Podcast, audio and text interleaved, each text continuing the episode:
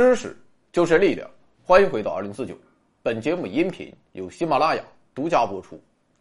看节目，今天送出三台 iPad mini，银色，六十四 G 内存，感谢老板支持。说起手机，我们大部分人用的无非就是苹果、华为、小米、蓝绿厂、三星，可以说这几个品牌就占据了国内市场。百分之九十以上的份额，而放眼全球市场，以上几个牌子的市场占有率也将近百分之八十。不过，在遥远且神秘的非洲大陆，统治这片土地的却是同样一款神秘的手机。这便是来自中国深圳的传音手机，其在非洲的市场占有率高达百分之三十，销量超过。三亿台，二零一九年的净利润接近十八亿元人民币。那么，非洲为什么会选择传音？今天我们就来说一下传音的传奇故事。传音的创始人是宁波人朱兆江。一九九六年，二十三岁的朱兆江进入波导工作。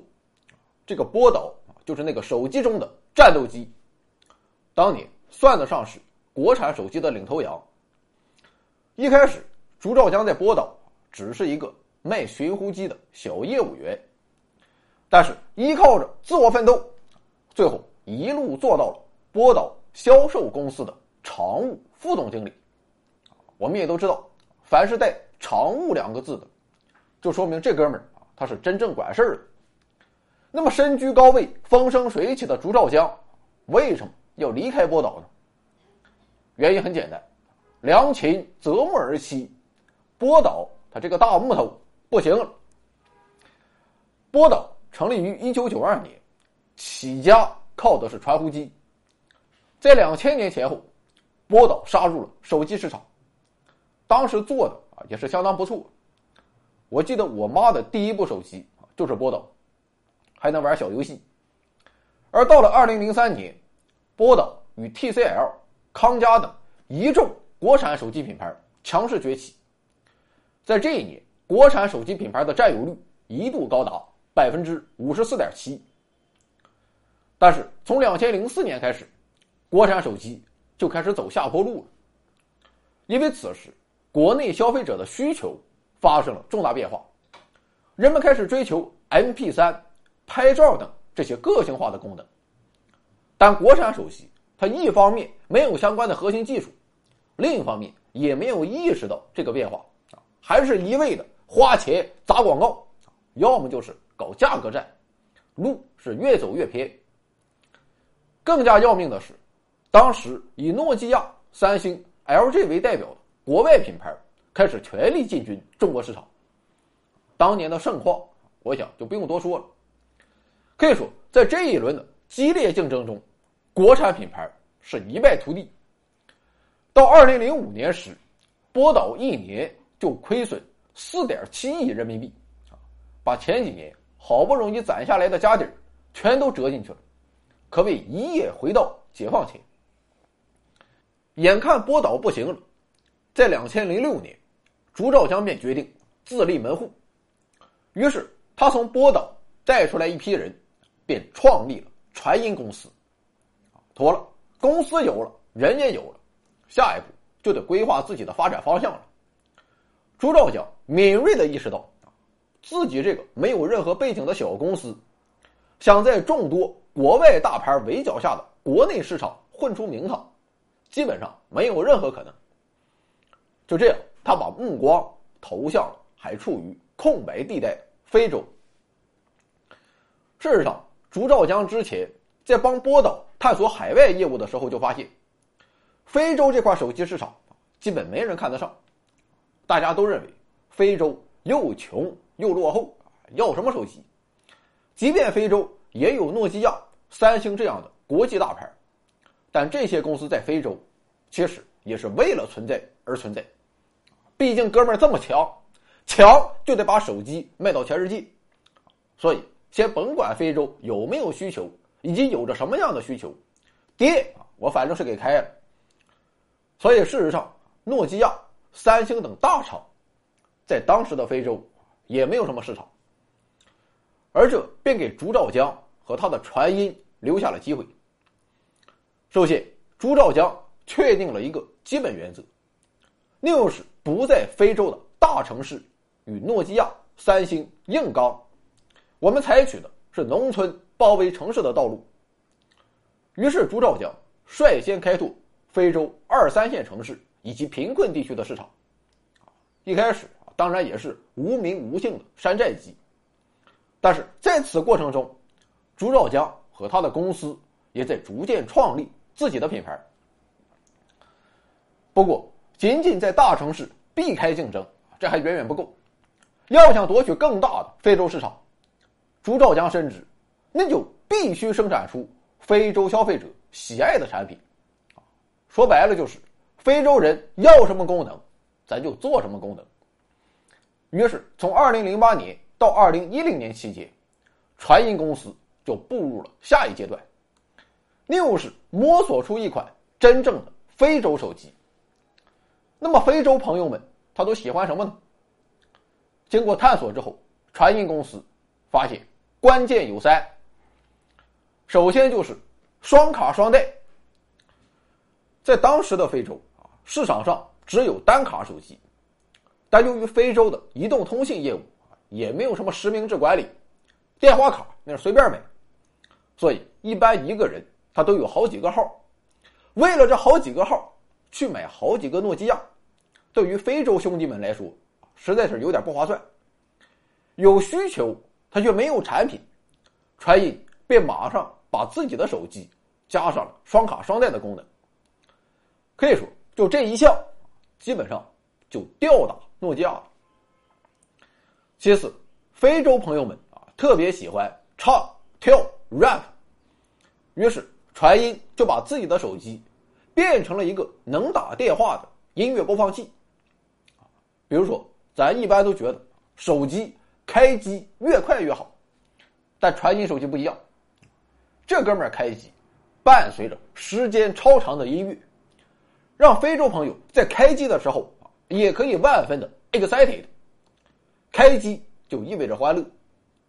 当然了，必不可少的还有超大声音的喇叭、超大电量的电池。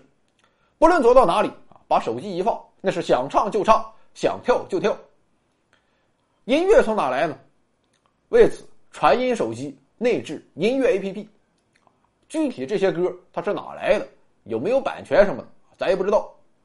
反正就是想要什么歌就有什么歌，全方位满足用户对音乐的需求。不过，以上这两点啊还不算什么，真正让传音在非洲封王的，还是它的拍照功能。我们知道，非洲兄弟啊。最大的特点就是长得黑。现在的手机拍照啊，都具备人脸识别功能，但是这个功能在非洲的晚上，它就完全不灵了，因为黑人兄弟到了晚上，只能露出来一口白牙和一双眼睛。于是传音手机便另辟蹊径，那就是咱不识别人脸，就识别眼睛和牙齿，这样就可以成功的实现定位。而且与其他手机只在背部有闪光灯不同的是，传音手机在正面也有闪光灯，以此来增加亮度。另外，手机还自动具有调光功能，可以把黑肤色调和成泛着光泽的巧克力色。对此，非洲朋友那是相当买账。当然了，以上这些还是三个主要方面。总之。传音手机的目标就是无微不至的满足非洲用户需求，这一理念体现在手机的每一个细节之上。比如非洲天气很热，人手容易出汗，所以传音手机就不用塑料来做手机外壳，而是改用可以防油防汗的材料。虽然塑料的成本更低，但很多时候问题的关键其实并不在于价格。可以说，对于大部分企业来说，如果能做到传音手机这样，基本上也就成功了。毕竟用户买的就是产品。但传音显然不满足于此，他还希望自己在非洲可以做得更多，把那些与产品关系不大的臭氧层方面的也给做了。在一些人看来，也许这样做完全没有必要，但或许这才是一个品牌的灵魂所在。这一点我觉得很像是麦当劳和肯德基。小时候家里那边没有肯德基和麦当劳，但小朋友们都万分向往。为什么？我觉得这不仅仅是因为馋，更重要的是，麦当劳与肯德基传达了一种。平等的理念，你什么也不点也可以做一天。你像黄博士那样能吃能拉啊，拉完厕所半个小时都没人敢进。麦当劳与肯德基也依然把厕所收拾干净欢迎你随时享用。而一些去过城里的小朋友还说，肯德基、麦当劳的阿姨啊都很 nice，冰淇淋吃一半掉地上，人家还免费赠送一个。这在九十年代早期。是我们难以想象的。传音手机也是如此，它不仅希望为非洲朋友带来好的产品，更希望为他们带来更好的生活。比如说，在传音的手机服务中心，这地方不仅能修传音手机，其他任何品牌的手机都可以修。啊，这事儿苹果它能干出来吗？修个自己品牌还得预约排队。当然了。苹果这是另一个套路啊，营造自己高端的感觉。修手机啊，这是小事儿，大事儿也有。很多中国公司到非洲投资也带去了自己的工人，但传音他没有这样做。他在埃塞俄比亚设有两家工厂，工人基本上都是当地人。至于公司在非洲的其他岗位，基本上也不从中国招人。另外。传音公司在非洲的绝大多数合作方也是非洲本地的企业，可以说传音与非洲很好的融入在了一起，也为非洲兄弟提供了大量的就业岗位。埃塞俄比亚工业部副部长曾说：“传音是埃塞俄比亚有史以来第一家将产品出口到海外，帮埃塞俄比亚赚外汇的公司。”毫无疑问。这位传音赢得了更多的政府支持，也为其他的想去非洲的中国企业提供了良好范式。有一件小事我觉得很有代表性。传音在非洲各地啊设立了很多的广告牌这些广告牌都自带供电设备。为什么这么做？一是因为非洲经常停电，二是因为。当停电，整个村庄、社区或街道陷入黑暗之时，是来自东方社会主义中国的传音，继续为他们照亮前路。好了，最后把传音公司内部流传的一句话送给各位老板，或许对你也有启发意义：要成功，要么就做第一，要么就做唯一，要么就是第一个做。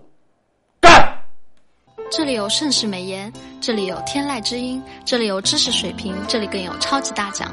欢迎疯狂关注，回到二零四九或 Back to 二零四九，我在这里等你哦。